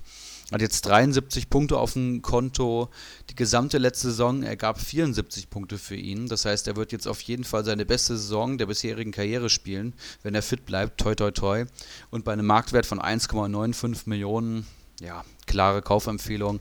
Heißes Eisen, junger, talentierter Linksverteidiger. Ich freue mich, den zu sehen und finde ihn sehr gut. Der hatte sogar einen Tick offensiver gespielt. Also Plattenhardt hat gespielt. Ah, ja. Die haben ja in der Viererkette okay. hinten links Plattenhardt gespielt und Mittelstädt dementsprechend weiter vorne. Und ich muss sagen, da hat er mir auch echt gut gefallen. Also hatte definitiv immer mal wieder Aktionen nach vorne. Und ja, generell so, dass das ganze Offensivspiel der Berliner, das, das, das war schon was anderes, als man es jetzt von den letzten Spieltagen gewohnt war. Und ja, du hast es ja auch schon eben, glaube ich, beim anderen Spieler gesagt, es gibt im Prinzip, bei Bisevic hattest du es gesagt, es gibt wenig Grund eigentlich für den Jim Bruno da jetzt irgendwie groß was zu ändern. Ja, dann, dann ja. Äh, war das die Flügelzange Lücke Bakio Mittelstädt, oder? Wenn ich das. Genau, genau. Das klingt schon sehr gut. Auf jeden Fall zwei junge, schnelle, und, veranlagte Spieler, ne? Und generell, äh, wenn man Berliner am Kader hat, ist das ganz angenehm, denn am Freitagabend das Berliner Derby im Olympiastadion, Hertha gegen Union. Und da kann man ja dann eh relativ entspannt ähm, die Aufstellung ändern, sollte sich da was tun. Das stimmt. Gut. Kampel habe ich, Luther habe ich, Lienhardt habe ich. Und da ist jetzt der nächste in meiner Liste eine Comunio-Legende. Ein Name, der uns seit Folge 1, würde ich sagen, begleitet. Ach, ah, da weiß ich, wer es ist. Dar darüber hinaus begleitet uns der schon. Das war die letzte Saison. Er ist, auch er ist zurück. Unsere Comunio-Legende. Es ist natürlich die Rede von Nico Gieselmann. Zusammen mit Tommy und Berisha am Wochenende die besten Düsseldorfer bei der Nullnummer gegen Paderborn. Die haben äh, fünf Punkte jeweils geholt. Der hatte zum Ende der Hinrunde seinen Stammplatz an Suttner verloren, wir erinnern uns, der am Samstag im linken Mittelfeld begonnen hat, Suttner. Also es waren beide am Feld. Da hatte er dann äh, mal mehrere Spiele hintereinander, also Gieselmann, wo er null Punkte geholt hat, auch äh, zwei, dreimal Minuspunkte. Also da hat er wirklich so eine, so eine Phase drin gehabt, die einfach echt nicht gut war. Dementsprechend hat er dann seinen Stammplatz verloren. zu seiner Verteidigung muss man sagen, dass da unter anderem die Gegner Bayern, Dortmund und Leipzig hießen. Also da gibt es auch noch andere Abwehrspieler, die da die es das schwer haben zu punkten, sagen wir es mal so. Ja, dann lange Zeit auf der Bank, also er war ja auch nicht angeschlagen oder so, er, er hat sich das dann immer von der Bank aus angeschaut. Und vor der Corona-Pause hat er dann auch schon wieder 90 Minuten durchgespielt. Das waren drei Punkte gegen Mainz. Und eben jetzt auch nach der Pause ist er wieder in der Startelf, was ich als durchweg positives Zeichen sehe. Er scheint wieder ein heißer Kandidat für die erste Elf zu sein und eine Empfehlung meinerseits ist er sowieso, vor allem bei einem Marktwert von 660.000.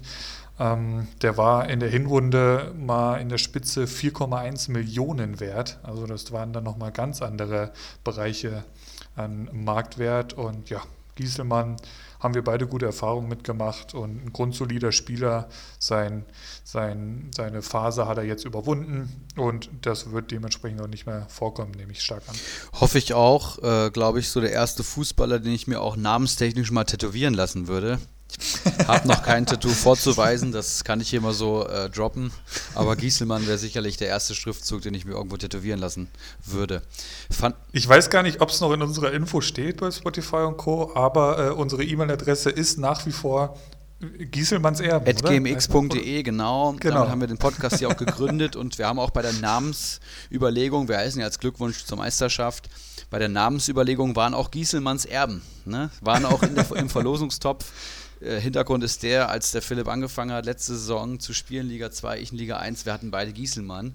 Ähm, ich bin Meister geworden, Philipp ist aufgestiegen mit dem guten Mann im Kader, beziehungsweise am Anfang ja. im Kader gehabt und äh, deswegen eben Gieselmanns Erben, ja ein, einige Konferenzen zusammengeschaut und da wird er natürlich. Nur noch abgefeiert. Zwei, zwei, drei, vier, neun Weizen wird er natürlich schwer abgefeiert. Auch wenn er nur mal ja. zwei Punkte geholt hat, aber es war dann. du schreist. Das war wie eine Weltmeisterschaft. Du schreist dann nur noch natürlich. einen Namen und das ist natürlich Nico Gieselmann. ja, ich habe äh, ein neues heißes Eisen. Den habe ich, glaube ich, noch gar nicht mal genannt. Tavo Avoni. Eine Leihgabe vom FC Liverpool an Mainz 05. Ach, der ist geliehen. Der ist okay. nur geliehen, genau. Ähm, der hat davor, glaube ich, insgesamt, lass mich kurz schauen, zwei Punkte geholt, die ganze Saison. Jetzt eingewechselt worden in der 56. Minute bei einem 2-0 Rückstand gegen Köln und hat direkt ein Tor geschossen. Also hat jetzt das erste Mal gezeigt, dass er eben vom FC Liverpool kommt. Das ist jetzt nicht das heiße Eisen, was ich mir holen würde, um ähm, irgendwie Meister zu werden oder den Abstieg zu verhindern. Aber ich denke, es ist ein grundsolider Spieler und gerade beim aktuellen Marktwert von 400.000 absolut kein Risiko. Durch das Tor wird er jetzt eh steigen. Dazu lesen die Leute dann, ah, FC Liverpool, das heißt, der wird eh rapide ansteigen im Marktwert. Das heißt, auch wenn er jetzt nicht mehr irgendwie Tore erzielt, könnt ihr damit Marktwertgewinne mitnehmen. Punkteschnitt ist mit 1,67 jetzt auch gar nicht so groß, hat aber auch bis jetzt erst sechs bewertete Einsätze in der Bundesliga, das muss man auch sagen. Und sicherlich jetzt jemand, der von den fünf Wechseln auch profitiert. Immer wenn Mainz zurückliegen wird, ist das ein Mann, der reinkommt. Nächster Gegner gegen Leipzig, dann Union, Hoffenheim und Frankfurt. Da kann ich mir vorstellen, dass er sicherlich nochmal äh, eingewechselt wird. Vermutlich sogar jedes Spiel, je nachdem. Ne? Wer ein Tor schießt, ist immer so ein bisschen im Trainerfokus. Tavo Avoni, mein heißes Eisen.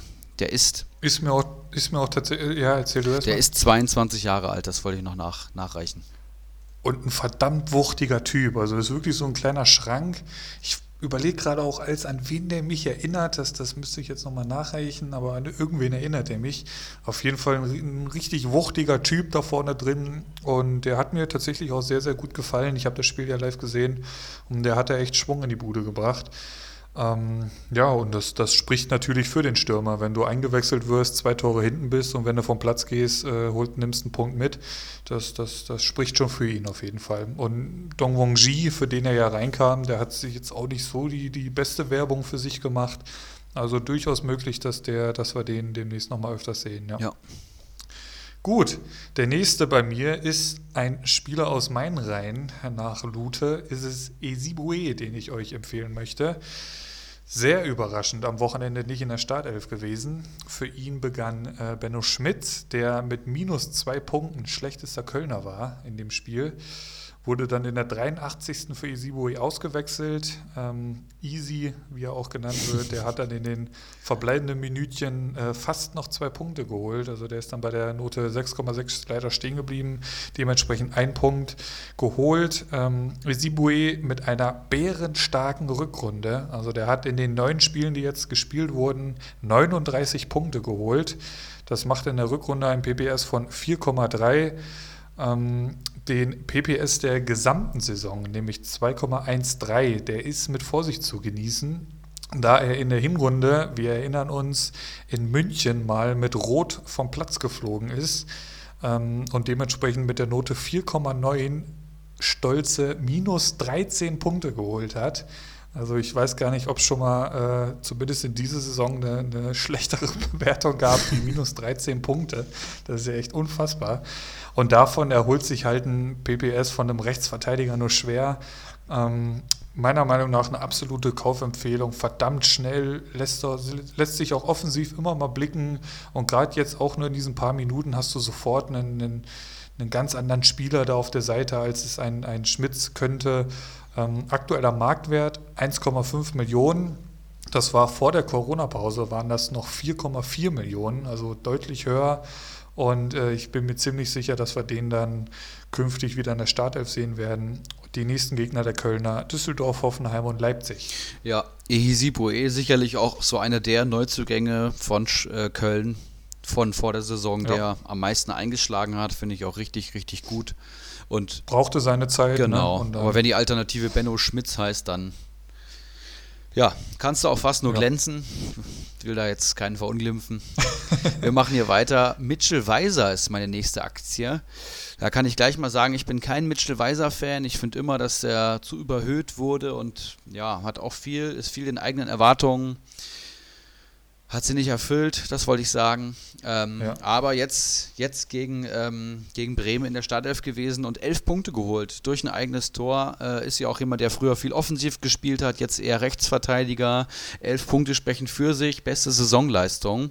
Ähm, Punkteschnitt 3,07 ist gar nicht so schlecht eigentlich ähm, für, für Mitchell Weiser. Ich, denk, ich dachte eigentlich immer, dass der schlechter ist. Und äh, wenn so ein Weiser dann natürlich das Tor trifft, dann wird der Marktwert natürlich auch rapide ansteigen. Ähm, der ist nur 1,4 Millionen wert und das für einen Leverkusener Stand äh, gestern Stammspieler würde ich sofort kaufen. Also da spricht gar nichts dagegen. Allerdings muss man sagen, Leverkusen hat jetzt in den letzten Spielen sehr gut performt und die nächsten Gegner werden happig. Ähm, spielen in Gladbach, dann gegen Wolfsburg, dann in Freiburg und dann gegen München. Also das ist jetzt, ist jetzt wirklich ein Hammerprogramm. Alle Lever Leverkusener ähm, generell zu empfehlen, weil gut in Form, aber jetzt kommen auch ganz andere Gegner. Also das muss man beobachten. Spannend. Gut, ich habe jetzt noch zwei offen und die sind auf jeden Fall für Leute, die, ich sag mal, eher auf der Sonnenseite der Tabelle stehen und dementsprechend Haaland. auch ein bisschen Kohle, bisschen Kohle locker sitzen haben. Nee, Haaland ist es nicht, das wäre jetzt auch ein bisschen zu einfach. Auch wenn der wieder getroffen hat und, und sich echt in den Fokus mittlerweile spielt. Krass. Ähm, gut, den in der Liga zu haben. Bei mir ist es aber auch äh, ein Leverkusener, den ich zuerst vorstellen möchte. Und zwar ist es Diaby, schon öfters mal genannt worden hier bei uns. Ähm, der ist seit dem elften Spieltag in jedem Spiel eingesetzt worden. Der hat einen gewissen Leon Bailey auf die Bank verdrängt und wir erinnern uns, das war ja einer der Shootingstars der, der vergangenen Saison oder was davor die Saison. Ähm, wir erinnern uns auch noch an die, an die unfassbare Transfersumme, die Dicke Karl damals überwiesen hat. Immer schön, diese Geschichte nochmal aufleben zu lassen. Ähm, gut, zurück zu Diaby. Vier Tore und fünf Vorlagen in 20 Einsätzen in seiner Debütsaison in der Bundesliga. Hat alles, was ein starker Flügelspieler mitbringen muss. Ähm, der steht aktuell bei 78 Punkten. Drei seiner vier Tore hat er in der Rückrunde geschossen. Ähm, und der ist natürlich eben auch nicht billig mit einem Marktwert von 7 Millionen aktuell. Aber wenn man bedenkt, dass der ähm, am vergangenen Spieltag, also vor der Corona-Pause Mitte März noch 14 Millionen äh, wert war. Da kann man sich wohl denken, wo die Reise bei dem jungen Mann hingeht, äh, vor allem auch marktwerktechnisch. Und ja, mir, mir gefällt er auch wirklich echt gut da auf der Seite bei Leverkusen. Finde ich auch echt gut. Jetzt noch nicht so konstant wie irgendwelche ähm, sehr erfahrenen ja, genau. Spieler, aber du siehst schon das Potenzial. Ne? Also hat ja jetzt dann vor Corona auch wirklich gut gebombt und auch regelmäßig sein Tor geschossen. Finde ich auch einen sehr guten Spieler. Ja. Ich habe hier einen, den habe ich schon öfters mal gelobt im Podcast. Der hat immer wieder Spiele, wo du sagst, wow, was ist das für ein geiler Kicker und dann taucht er wieder so ein bisschen ab. Die Rede ist von Pierre Kunde Malon der damals von Atletico Madrid zu Mainz gewechselt ist tatsächlich. Ähm, 75 Punkte am Konto, Marktwert nur 1,8 Millionen, sage ich mal. Spielt unter Bayer Lorza auch echt guten Fußball und hat jetzt ähm, nach einem sehr sehenswerten Solo ähm, ich glaube, es war das 2-2. War das das 2-2 oder 2-1 hat er, hat er erzielt? Hat wirklich ein, ein gutes Spiel gemacht, 12 Punkte als Mittelfeldspieler. 2-2, glaube ich. Genau, ja. und das bei dem Marktwert eine klare Kaufempfehlung. Ist jetzt mittlerweile schon das äh, dritte Saisontor, das er schießt. Davor hatte man Doppelpack geschnürt. Aber auch jemand, der, wenn also bei Mainz generell sowieso gesetzt im Mittelfeld, das muss man schon mal sagen, wahrscheinlich der stärkste Achter, den sie haben. Ähm, und wenn was geht, dann hat äh, Kunde meistens damit was zu tun. Ich finde ihn richtig gut. Punkte pro Spiel und das bei Mainz 05 zum Marktwert von 1,8 Millionen, äh, 3,57 Punkte pro Spiel. Das finde ich schon sehr, sehr stark. Und hier fällt vor allem auf, auswärts ein Punkteschnitt von über 4, also fast 4,5 Punkte im Schnitt auswärts. Das finde ich schon sehr beeindruckend. Ne? Und das bei Mainz und äh, ist auch ein Spieler, den ich einfach, den sehe ich und der hat so eigentlich alles eigentlich. Der hat Technik, der hat einen guten Schuss, der hat Übersicht, der hat auch ein bisschen Flair. Also ich finde ihn schon sehr, sehr gut. Gut, und ich kann mein, vom, zumindest von meiner Seite aus natürlich die heißen Eisen nicht beenden, ohne da auch nochmal bei meinen Bayern vorbeizuschauen. Und da ist es mir schon ein bisschen schwer gefallen, da ihn rauszusuchen. Und auch er ist einer für den, für den größeren und lockeren Geldbeutel. Die Rede ist von Thiago, der quasi explodiert ist, nachdem ich ihn verkauft habe. Story of my Communio Life. Der Mann der Rückrunde äh, in München. 76 Punkte hat er in den letzten neun Spielen geholt. Das ließ seinen Marktwert auf bis zu 20 Millionen steigen. Ähm, dem sein PPS steht aktuell bei 5,52. Dazu muss man ja, darf man nie vergessen, trotz dieser schlechten Hinrunde unter Kovac, wo auch er immer wieder Probleme hatte, teilweise auch gar nicht gespielt hat. Ähm, aktueller Marktwert 13,8 Millionen ist natürlich happig, aber, und das äh, gehört dazu, die Tendenz ist aktuell leicht fallend sogar. Ähm, hat jetzt am Wochenende auch nur zwei Punkte geholt, glaube ich, und dementsprechend ist er da ein bisschen den Erwartungen zurückgeblieben, dürfte eventuell sogar noch ein bisschen fallen die nächsten Tage, aber ähm, wenn man schaut, dass der Marktwert auch schon bei 20 Millionen eben war vor der Corona-Pause, ist das durchaus eine Überlegung wert, den in den Kader zu holen. Ähm, man muss halt nur das, das, das nötige Kleingeld dafür haben. Ähm, er ist halt so viel mehr als nur ein Zauberer, wie er manchmal da auch nur dargestellt wird. Der, ist, der wirft sich in jeden Zweikampf, ist Führungsspieler. Der ist schon seit 2013 in München. Der, der berühmte Satz von Guardiola damals, Thiago oder nix. Ähm, Taktgeber im Mittelfeld und in der aktuellen Form nicht zu ersetzen, da im Mittelfeld von Bayern. Und die nächsten Gegner heißen Frankfurt, Dortmund und Düsseldorf. Und die wird er alle drei spielen und auch dementsprechend gut punkten. Da bin ich mir ziemlich sicher. Das ist einfach ähnlich wie Kampel, ja, schon fast ein Punktegarant. Ja, Thiago sicherlich einer der besten Fußballer der Bundesliga. Ich glaube, das ist unbestritten. Ich habe mir noch einen mitgebracht. Da konnte ich selber kaum glauben, was ich für Zahlen hier gesehen habe. Also das ist wirklich, das ist wirklich absurd. Toni Leistner, 29-jähriger Innenverteidiger, kam zum ersten FC Köln in der Winterpause. Da haben sich alle so ein bisschen gefragt, äh, was macht der da? Aber äh, seit dem 21. Spieltag das erste Mal in der Startelf gewesen. Und seitdem das sind jetzt immerhin fünf bewertete Einsätze gewesen, hat der Mann 27 Punkte geholt. Und wenn man das jetzt auf dem PPS rechnet, dann hat er einen Punkteschnitt von 5,4 und äh, natürlich jetzt auch profit, äh, profitiert von, den, von dem Kölner Höhenflug, sage ich mal, aber generell ähm, noch kein Tor erzielt, das muss man auch dazu sagen. Schlechteste Bewertung waren vier Punkte und besteste, äh, beste Bewertung waren sieben Punkte. Und wenn man mal so ein bisschen, bisschen recherchiert, dann ist es vor allem die extrem starke Zweikampfquote und vor allem die Luftzweikampfquote, die Toni Leistner extrem stark macht. Das ist jetzt so bei den Kölner Innenverteidigern aus meiner Einschätzung heraus einer der eher ein bisschen technisch limitiert ist, dafür aber die defensiven Qualitäten umso besser macht. Und das scheint momentan bei Gistol gesetzt zu sein. Die letzten vier äh, Einsätze von Anfang an gemacht und durchgespielt und ja, 5, 5, 6 und 7 Punkte geholt und das bei Köln. Also Toni Leistner, Marktwert 2,1 Millionen. Die Kaufempfehlung würde ich fast sogar sagen. Hammer. Hatte natürlich profitiert von der Verletzung von Psychos, muss man dazu sagen, der an einem Halswirbelbruch laboriert. Also das stelle ich mir auch sehr ekelhaft vor. Der fehlt jetzt schon seit zwei Monaten und drei Wochen. Wird so schnell auch nicht wiederkommen, wenn ich mir das hier so bei Liga Insider so richtig anschaue. Ähm, also Leistner auf jeden Fall eine ganz heiße Aktie. Ja, hast du noch einen? Dann mache ich direkt weiter. Ne, ich bin durch. Ich habe hier nämlich noch einen Innenverteidiger bzw. einen Außenverteidiger, der sich überraschend durchgesetzt hat. Paulo Ottavio, jemand, den wir auch schon öfters jetzt mal gelobt hatten, der noch ein offenes Stammplatz-Duell gegen Roussillon ähm, ja, zu kämpfen hatte. Und man muss jetzt sagen, Ottavio hat sich durchgesetzt gegen den Rüsseljung, wie er bei uns in Fachkreisen genannt wird. Ähm, jemanden, der nach einer extrem starken 100-Plus-Saison beim Dickelkar natürlich im Kader gelandet ist, aber noch viel interessanter sogar bei Barca im Gespräch war. Den hat Otavio jetzt ähm, auf die Bank versetzt. Oliver Glasner hat ihn nochmal mehrfach im Interview gelobt. Also ja, klarer, klarer ähm, Stammlinksverteidiger jetzt bei Wolfsburg und dazu noch ein Punkteschnitt von 4,6 Punkten bei einem Marktwert von 2,2 Millionen. Also auch das ist Wow. So günstig wie noch nie wahrscheinlich, wenn Corona nicht gewesen wäre. Für mich ein 5 Millionen Plus Spieler mit dem aktuellen Punkteschnitt.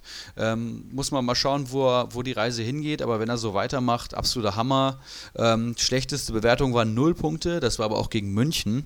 Und ansonsten hat er die letzten vier Spiele 4, 7, 4 und 8 Punkte geholt. Das spricht, glaube ich, ebenfalls wie bei Leistner für sich. Und ähm, wenn Otavio bei euch am Markt ist oder irgendein Mitspieler würde sagen, ich gebe den jetzt mal ab, dann müsst ihr eigentlich zuschlagen geschlagen, ja. Der ist richtig stark, den, den muss ich mir auch mal genauer anschauen, glaube ich. Auch mit, mit einer tollen Vorlage ähm, für, zum 1-0 müsste das gewesen sein von Steffen, mhm. der den Kopfball da ins lange Eck setzt. Und das war auch eine super, super Flanke von, von Otavio. Ähm, den den werde ich mir mal genauer anschauen. Das, der ist was, glaube ich. Ja. Glaube ich auch. Ähm, letztes heißes Eisen von meiner Seite. Das ist so das lauwärmste Eisen, würde ich sagen, weil er jetzt nicht den geilsten Punkteschnitt hat und auch nicht so günstig ist für die anderen, die ich jetzt genannt habe. Aber Vincenzo Griffo kommt immer besser in Form beim SC Freiburg. Ähm, wir erinnern uns, äh, der war ja vor der Saison bei die letzte Saison bei Freiburg richtig gut gespielt, dann zurück in Hoffenheim, dann jetzt wieder in Freiburg gewesen, aber da auch gar nicht so gesetzt gewesen, wie vielleicht erwartet. Christian Streich bringt ihn oft von der Bank, genauso wie Nils Petersen und das sind so gefühlt die zwei besten Offensivspieler beim SC Freiburg. Aber das ist eben ein Kollektiv und äh, Grifo passt jetzt immer besser rein. In den letzten fünf Spielen hat er, lass mich kurz schauen, 14, 21, 24 Punkte geholt in fünf Spielen. Das ist schon sehr gut und vor allem auch gegen Dortmund sechs Punkte geholt geholt, aber auch gegen Augsburg sechs Punkte geholt, ohne eigenes Tor alles. Ne? Also das muss man dazu sagen. Ähm, Marktwert aktuell 3,98 Millionen, wird sicherlich morgen über 4 wert sein. Punkteschnitt ist jetzt auf die ganze Saison gesehen bei 2,74 auch nicht herausragend. Aber Griffo ist halt so ein Spieler, da geht man das Risiko vielleicht eher mal ein, weil das Potenzial nach oben bekannt ist und er hat es schon öfters bewiesen. Ne? Also Beste Comunio-Saison 2016-17, 143 Punkte. Letzte Comunio-Saison hat er eigentlich nur die Rückrunde gespielt, weil er zu Freiburg gewechselt ist, beziehungsweise ausgeliehen wurde. Hat er noch 128 Punkte geholt. Also Griffo, jemand war eine Rückrunde, sicherlich. Ey. Ja, das war, das war wirklich der Wahnsinn. Ja. Ähm, sicherlich jemand mit Vorsicht zu genießen, vielleicht nicht die sicherste Anlage, aber eine mit hohem, hohem Outcome, wenn es gut geht. War halt schon krass, dass er doch immer mal wieder auf der Bank saß, auch schon diese Saison, ja. wo du dir gedacht hast, hä, wieso? Also, so ein Salai hat dann mal den Vorrang bekommen und so ein Kwon hat dann öfters mal gespielt und Grifo immer wieder auf der Bank, wo du eigentlich weißt, was er für Qualitäten ja. hat. Aber ja, auf jeden Fall eine, eine Personalie, die, die man gerne in seinem Kader hat, das denke ich auch. Dann habe ich hier, Hast du noch ja, was? Ja, ein heißes Eisen nicht mehr, aber ich habe noch einen Nachtrag, weil wir gerade äh, darüber gesprochen haben. Viele heiße Eisen gibt es natürlich jetzt auch und ähm, die vier und fünf Wechsel, die jetzt eben möglich sind in der Bundesliga, die haben, haben sich am Wochenende auch schon deutlich gezeigt. Also es gab drei, ja. drei Mannschaften, die weniger als viermal gewechselt haben. Das waren Leipzig, Wolfsburg und Bayern die das jetzt vielleicht nicht so gebraucht haben, aber der Rest hat Minimum viermal gewechselt. Und ähm, so viele heiße Eisen, wie wir jetzt genannt haben, ich habe gesagt, ich hätte bestimmt noch 20 mehr gefunden und es gibt vielleicht sogar noch mehr, weil die Marktwerte einfach so niedrig sind und fast alles momentan steigt. Ähm, ich kann mir vorstellen, dass nächste Woche in der Folge auch wieder einige mehr kommen werden. Ähm, haben wir auch schon gesagt, nächste Woche ja dann englische Woche. Das heißt, ähm, nächste Woche sind wir montags dann da, richtig? Wir haben ja kein Montagsspiel. Dienstagabend spielt Bayern so Dortmund. Plan, genau, ja. das heißt, die nächste Folge wird dann Montagabend rauskommen, damit wir auch schön dann Bundesliga gucken können unter der Woche. Ne? Das ist natürlich, das peppt natürlich alles auf. Ähm, da kannst du eigentlich drei Bundesligaspieltage in zehn Tagen gucken. Da werde ich vielleicht auch mehr überzeugt sein von Geisterspielen, da muss man mal schauen. Ähm, aber ja, ich bin zuversichtlich. Ähm, viele heiße Eisen, muss ich wirklich sagen. Also da sind auch einige dabei, die ich jetzt genannt habe, die sind bei uns noch nicht mal vergeben. Also das sagt, glaube ich, schon alles mhm. aus. Das sind wirklich viele Jungs, die fliegen unterm Radar. Und wenn ihr sucht bei comstats.de etc. nach Preis-Leistungs-Verhältnissen, ich weiß nicht, wie ihr da vorgeht, wenn ihr Schnäppchen sucht, aber da gibt es doch, gibt's doch noch deutlich mehr. Und ich verspreche euch, nächste Woche in der Folge gibt es noch einige heiße Eisen mehr. Ja, denn auch nächste Woche werden die Marktwerte noch weiter steigen. So, so schnell können die gar nicht hochschnellen. Und wir sehen ja auch an diesem Spieltag immer wieder gesehen, Isibue auf einmal auf der Bank, Ibisevic spielt auf einmal und ähnliche Personalentscheidungen wird es eben auch ähm, am kommenden Wochenende geben. Und dementsprechend kann man dann bei Comunio darauf reagieren. Ähm, gut, hast du noch was auf dem Herzen? Ich sehe gerade, wir sind schon bei über eine Stunde 20. Krass, ne? ja, aber bei der großen heißen Eisenshow, wir haben jetzt hier, weiß ich nicht, 40 Minuten heiße Eisen rausgeballert, fast 20 Namen, äh, dazu noch die Zahlen, Daten, Statistiken geliefert, ähm, niedrige Marktwerte, gute Leute. Ich denke, für heute haben wir unseren äh, Dienst geleistet, oder? Ist ja auch geil, weil ich denke mir immer so, verdammt, ey, nicht, dass wir dann nach einer halben Stunde fertig sind und so und jetzt, jetzt ist es schon immer das Gegenteil eigentlich, ne? Aber man quatscht doch ja, einfach geil. gerne, es macht doch so viel Spaß, also Eben. man kommt Eben. immer besser rein und vielleicht sage ich ja nächste Woche, okay, ich habe mich dran gewöhnt, jetzt finde ich es auch geiler. Erster Spieltag nach Corona war so, hm, geht so, aber mal schauen, was die Eintracht auch wieder macht, äh, wenn es da mal besser wird oder vielleicht ja ein Unentschieden gegen Bayern irgendwie möglich ist, was ich nicht glaube. Ja, wir werden es sehen, ne? Ich hätte noch ein bisschen Fußballromantik zum Abschluss. Ähm, das ist mir heute tatsächlich alles heute so irgendwie in die Timeline geflogen. Ähm, heute ist der 19. Mai. Und am 19. Mai in den vergangenen Jahren war immer einiges los. Zum einen, ich habe vier Punkte jetzt hier stehen. Zum einen wird heute RB Leipzig elf Jahre alt. Herzlichen Glückwunsch. da hat der Pizarro schon das, 500 Comunio-Punkte zu dem Zeitpunkt auf dem Konto gehabt, ne? So, so ist es, völlig richtig. Ähm, ja, RB Leipzig wird elf. Ähm, Schalke war für zwei, drei Minuten Meister der Herzen ich glaube 2001 muss es gewesen sein. Das war scheinbar auch ein 19. Mai. Wir erinnern uns an Patrick Andersson, der im Hamburger Stadion den indirekten Freistoß ähm, ins Netz jagt. Unvergessen, ich habe vor Freude geweint. Und das war ja mit einer der Geburtsstunden für mich als Bayern-Fan. Unvergessen. Ähm, unter anderem war auch am 19. Mai das Finale der Horm gegen Chelsea. Das Finale da Horm. Heute vor acht Finale Jahren, ja. Heute vor acht Jahren, richtig. Ähm, es wird ja eine, eine, Fortsetzung geben. Das nächste Champions League-Finale in München ist in zwei, drei Jahren, ich glaube 2023 oder so, wenn mich nicht alles Irgendwie täuscht. Sowas, da, ja. da, wollen wir natürlich auch wieder gerne dabei sein, wie Uli Hoeneß das damals so angekündigt hat. Eine Niederlage, die ja für mich die Mutter aller Niederlagen ist. Aber was auch aus diesem Abend alles entsprungen ist, da kann man ja schon fast dankbar sein. Ähm, gut, und auch am 19. Mai, auch eine Bayern München Niederlage, nämlich Eintracht Frankfurt gewinnt in Berlin gegen Bayern München den DFB-Pokal. Ja. Auch am 19. Mai. Ja, Fun Fact äh, dazu: Ich war zu dem Zeitpunkt in Israel. Ähm, kam praktisch, saß die den Tag über am Flieger und habe nur noch auf dem Handy die letzten 20 Minuten dann nach dem, nach dem Gepäck abholen gesehen. Müsst ihr euch vorstellen. Und ich war vorher äh, in Israel an der Klagemauer. Und ähm, da ist es, da kann man praktisch als Touri auch so einen kleinen Zettel sich schnappen, kann da einen Wunsch draufschreiben und dann stopft man den in die Klagemauer. Und ich habe auf diesen Zettel geschrieben, Eintracht Frankfurt DFB-Pokalsieger. Ja, Grüße gehen raus an Jehova und äh, ich denke, das sind gute Schlussworte. Eintracht Frankfurt wieder zurück zur alter Stärke. Ich bin dabei. Ich erinnere mich an, an einen ziemlich geilen Text, vielleicht muss man das mal googeln, der, der hieß ähm, Das perfekte Tor. Und damit äh, wurde umschrieben, wie Gacinovic quasi aus der eigenen Hälfte auf das leere Tor zu rennt, in die eigene Kurve. Die ganze Bank springt schon auf, rennt quasi mit Gacinovic Richtung Boah, Tor und drückt den Ball dann über die Linie. Ja, das, das sage ich ja selbst als Bayern-Fan, es, es, es war wirklich das perfekte Tor. Ähm, auch wenn ich vorher mit der einen oder anderen Schiedsrichterentscheidung nicht so zufrieden war, aber ich, es, es sei euch gegönnt. Das waren geile Szenen.